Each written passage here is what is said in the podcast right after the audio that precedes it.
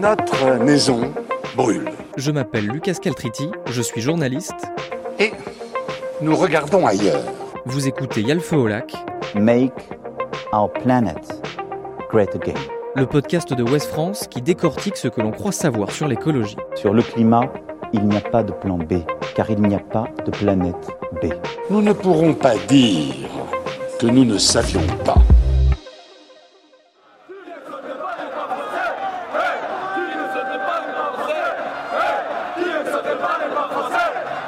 Et oui, il y a de quoi sauter, on peut célébrer. C'est pas une victoire, mais presque. La France est le quatrième pays le plus vert au monde. C'est pas beau, franchement? La foule est en délire, c'est magnifique, on est presque les meilleurs. On va réussir à la sauver, cette planète. Et je pensais vraiment pas dire ça un jour dans ma vie, mais c'est François de Rugy, dans un de ses tweets, qui me l'a appris. En matière d'écologie, il y a les professionnels de la protestation, de la contestation ou de l'opposition, les jamais contents aussi. Et il y a l'action, et les résultats de l'action. La France classée quatrième pays le plus vert au monde sur 176 pays. Et ce tweet mentionne un article de transitionenergie.com. Selon le classement mondial Green Future Index réalisé par le MIT Technology Review, la France est le quatrième pays le plus vert derrière l'Islande, le Danemark et la Norvège. Et pour rappel, François de Rugy, c'est un ancien président de l'Assemblée nationale, mais aussi un ancien ministre de la Transition écologique qui a commencé sa carrière politique au début des années 90 dans des partis écologistes. Autant dire que c'est un homme important de la part des fonctions au sein de l'État qu'il a exercé, et aussi que c'est un homme qui s'y connaît sur les questions liées à l'écologie. Alors, on la ramène moins, les professionnels de la contestation, hein? Du coup, le gouvernement en a même remis une petite couche à l'Assemblée nationale, Emmanuel Vargon, ministre délégué chargé du logement, auprès de la ministre de la Transition écologique le 6 avril 2021.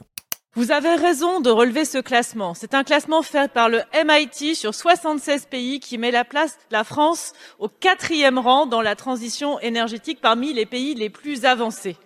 Ce classement, c'est un classement qui rend hommage à tous les efforts qui ont été faits, en particulier dans cette mandature. Et tant qu'on y est, bah autant le dire chez Jean-Jacques Bourdin, sur BFM TV et RMC. Trois jours plus tard, là c'est donc Amélie de Montchalin qui s'y colle, ministre de la Transformation et de la Fonction publique. Aujourd'hui, on est le quatrième pays au monde le plus vert. C'est pas moi qui le dis, c'est euh, les, euh, les chercheurs du MIT. Donc vous voyez, c'est des gens qui ont regardé ça de manière très neutre. Effectivement, ça a l'air solide à première vue, des scientifiques, le MIT. Sur le papier, c'est implacable. Même si, à y regarder d'un peu plus près, ce Green Future Index peut poser quelques questions. On se rend compte que le classement global est obtenu grâce à un mix de plusieurs piliers, tous n'ont pas la même importance. Bref, j'ai un petit peu l'impression qu'il y a anguille sous roche. Du coup, je vais fouiner pour voir si le gouvernement n'oserait quand même pas faire du greenwashing. Céline Guivarch, je suis directrice de recherche à l'école euh, des ponts et chaussées euh, et mon labo c'est le CIRED, le Centre international de recherche sur l'environnement et le développement. Et donc moi je travaille sur le changement climatique, euh, à la fois les impacts du changement climatique et les trajectoires de réduction des émissions de gaz à effet de serre avec un angle économique. Et Céline Guivarch est également membre du Haut Conseil pour le climat, un organisme indépendant chargé d'apporter un éclairage sur la politique du gouvernement en matière de climat. J'ai commencé par lui expliquer à quel point j'étais perplexe. Parce que pour quelqu'un comme moi, qui n'est pas un spécialiste, une étude du MIT, bah, ça fait très sérieux. C'est une prestigieuse université américaine, donc de prime abord on a envie d'y croire. Sauf que le résultat qui est présenté, il n'est pas tout à fait en adéquation avec ce que je pense ou du moins avec ce que je m'attends vis-à-vis de l'action de la France. Alors, est-ce qu'on peut faire confiance à ce Green Future Index? On peut revenir hein, sur, euh, sur le titre de, l'institution qui est, auteur euh, du, rapport. Hein, euh, le, MIT Technology Review, c'est pas l'université, le, MIT en lui-même, c'est un média indépendant qui lui est associé. Et donc, ce rapport n'est pas écrit par euh, des chercheurs du MIT ni endossé euh, par le MIT. Par ailleurs, c'est un rapport euh, qui n'est pas une étude scientifique. Pour être une étude scientifique, il faut que, cette étude ait été passée par un processus de, revue par les pairs et d'aller-retour entre les auteurs et d'autres chercheurs spécialistes pour euh, valider euh, les choix méthodologiques, discuter et valider les choix méthodologiques qui ont été faits. Donc là, on n'est pas du tout dans le cadre d'une étude euh, qu'on peut qualifier de scientifique, c'est un rapport qui est court, hein, qui fait une trentaine de pages, qui n'est donc pas écrit par des, scientifiques, qui n'est pas validé, relu par des scientifiques, dont la méthodologie n'est pas, pas très détaillée. Il y a quelques lignes qui donne des, bribes et il y, a un, fichier Excel euh, associé, mais, euh, mais l'ensemble des éléments ne sont pas, euh, l'ensemble des sources ne sont pas données, l'ensemble des éléments, des choix et des, justifications méthodologiques ne sont pas discutés, il n'y a aucune analyse de sensibilité. Bref, c'est pas du tout une étude scientifique. C'est un peu technique, mais je trouve que c'est vraiment très utile de savoir comment repérer une bonne étude scientifique, enfin une vraie étude scientifique. Donc, pour résumer ce qu'a dit Céline Guivarch, une étude scientifique, c'est une étude publiée dans un journal à comité de lecture, revue par les pairs. Pour vous donner un exemple, j'ai cité plusieurs études dans Yalfeolac publiées dans Science. Pour vérifier le sérieux de l'étude, tout simplement, sur Google, vous tapez revue Science et sur la fiche Wikipédia, vous pouvez voir qu'effectivement, c'est une revue à comité de lecture. Ça, c'est le premier point.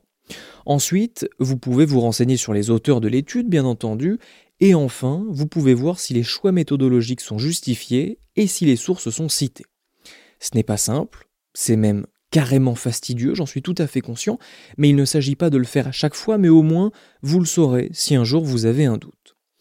Venons-en maintenant au contenu de ce rapport. La méthodologie est obscure, ce n'est pas une étude scientifique, on l'a bien compris, mais en même temps, bah, ce n'est pas la France qui l'a payé pour s'acheter une belle image. Quand on scrute les résultats, on s'aperçoit que derrière le classement global, où la France est quatrième, il y a plusieurs piliers qui donnent cette note finale. Et celui qui compte le plus, c'est celui de la politique climatique. J'avoue que j'ai été assez surpris en voyant ça. France24.com, 3 février 2021, l'État jugé responsable de carences dans la lutte contre le réchauffement climatique. Une décision historique pour les défenseurs du climat, résultat des carences fautives de l'État contre le réchauffement climatique. Mais alors, comment le pays peut-il être en si bonne place dans cet onglet politique climatique alors qu'il vient d'être condamné pour inaction climatique? Il faut un petit peu regarder ce qu'il y a euh, dans ce pilier, hein, euh, politique climatique euh, de 40%. C'est donc il y a 5 ou 4, alors 4 éléments donc, qui s'appellent action climatique, initiative de, pour, pour, donner des prix au carbone, stratégie de, pour une agriculture durable et plan de relance euh, favorable euh, à la transition. Pour chacun de, ces éléments-là, euh, c'est un score qui est donné par l'auteur du rapport sans que la façon dont le score est donné soit explicitée. Ce qui rend très difficile de se faire une idée et de, rendre un, jugement finalement sur, sur la pertinence de, ces scores puisque les critères choisis sont, sont pas donnés. Donc euh, c'est difficile de, se prononcer. Euh, après, par exemple, ce que je perçois, c'est que euh, ils ont donné un poids particulier au fait que la France avait une stratégie sur l'hydrogène. Euh, bon, c'est une revue qui est, sur les technologies, donc euh, voilà. Est-ce que ça, ça, méritait d'avoir un, très bon score sur, euh, sur l'action climatique Peut-être pas, mais, encore une fois, comme, comme les, les critères et les éléments pour attribuer les scores ne sont pas donnés, on ne peut pas complètement juger. L'un des autres gros problèmes de ce rapport concerne les émissions de gaz à effet de serre. Si je vous en parle, ce n'est pas tant pour entrer dans les détails d'un document dont on sait qu'il n'est pas solide. Non, j'évoque ce sujet parce que c'est une connaissance assez importante à mon sens à avoir, vous allez comprendre pourquoi. Ce rapport donc ne prend en compte que les émissions de gaz à effet de serre territoriales, c'est-à-dire les émissions qui sont faites sur le territoire national. Ces émissions-là, c'est les émissions qui sont euh, dans euh, les négociations internationales, par exemple.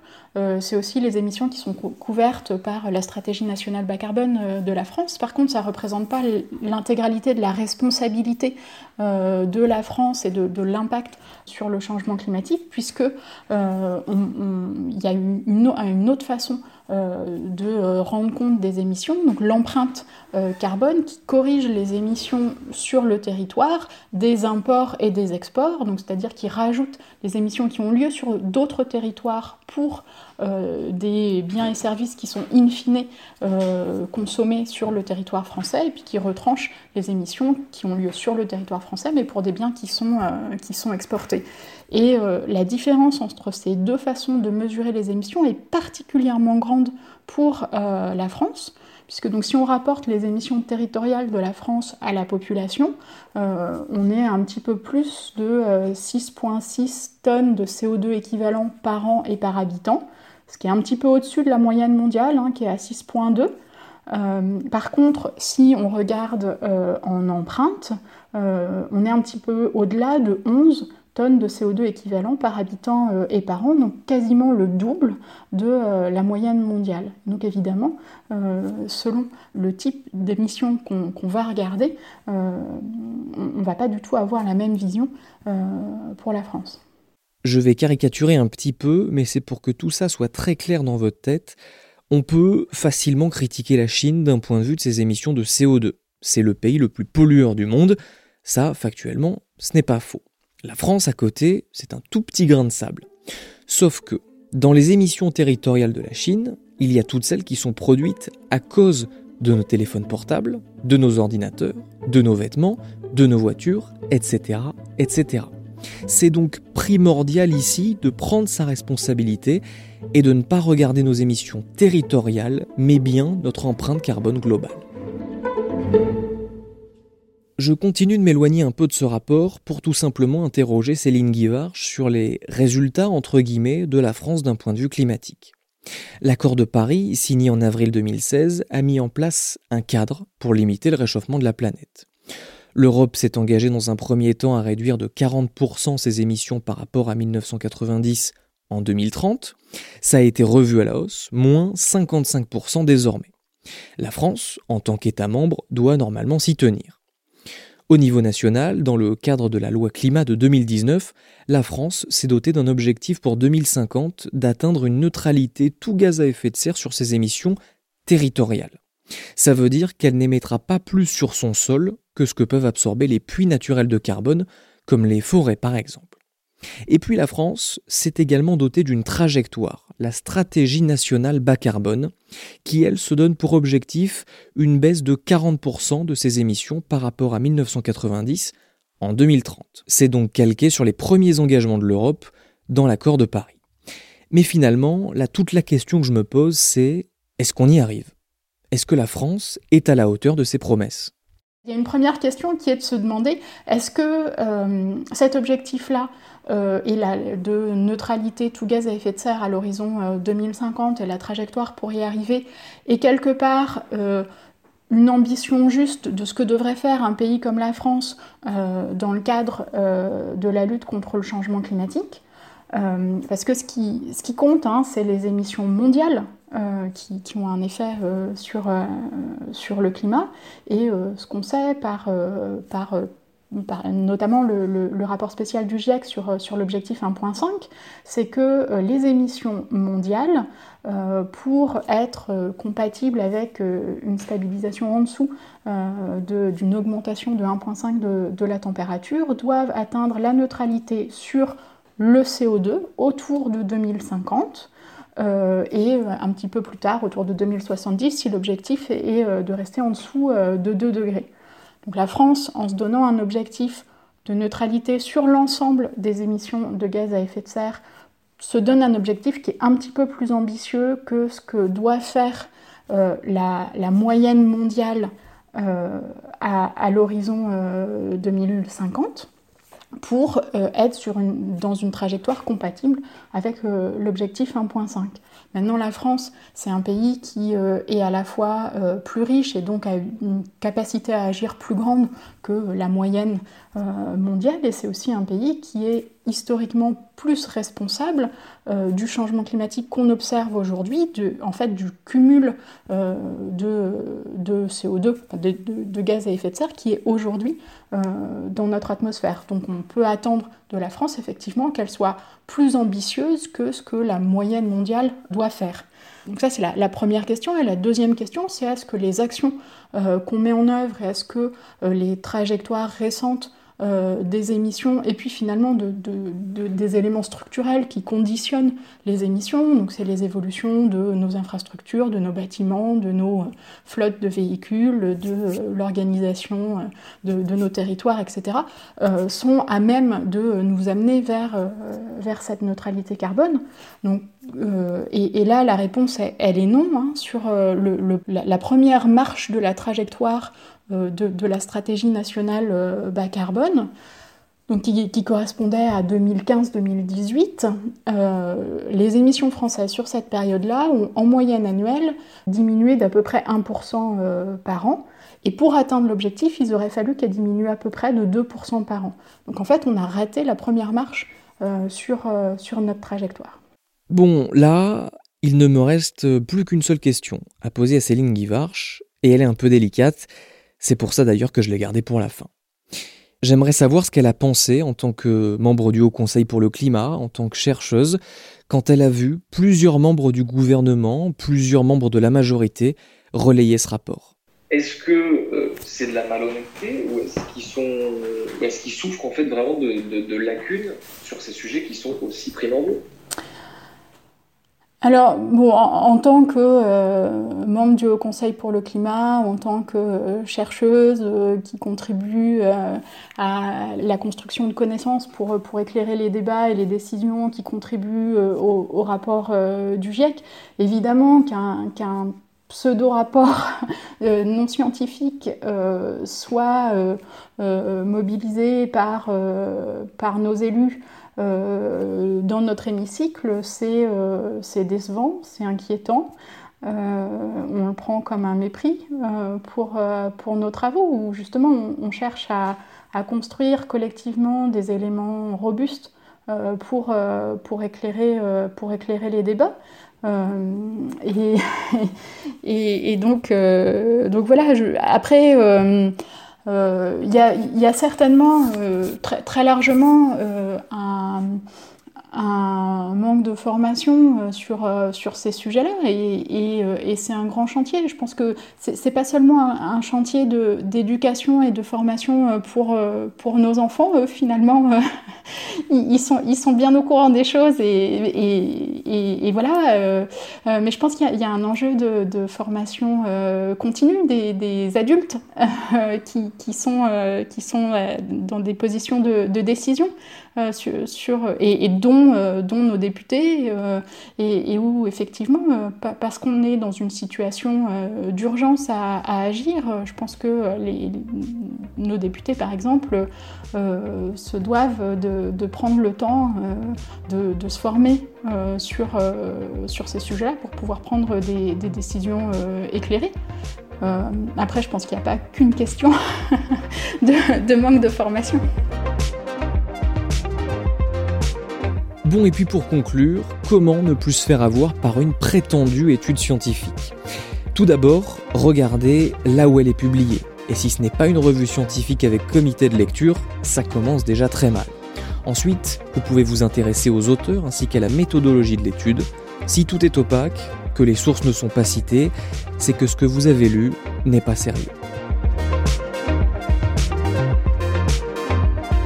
Merci d'avoir écouté cet épisode de Yalfe au lac, un podcast Ouest France. S'il vous a plu, n'hésitez pas à le partager sur les réseaux sociaux, à en parler autour de vous, à vous abonner.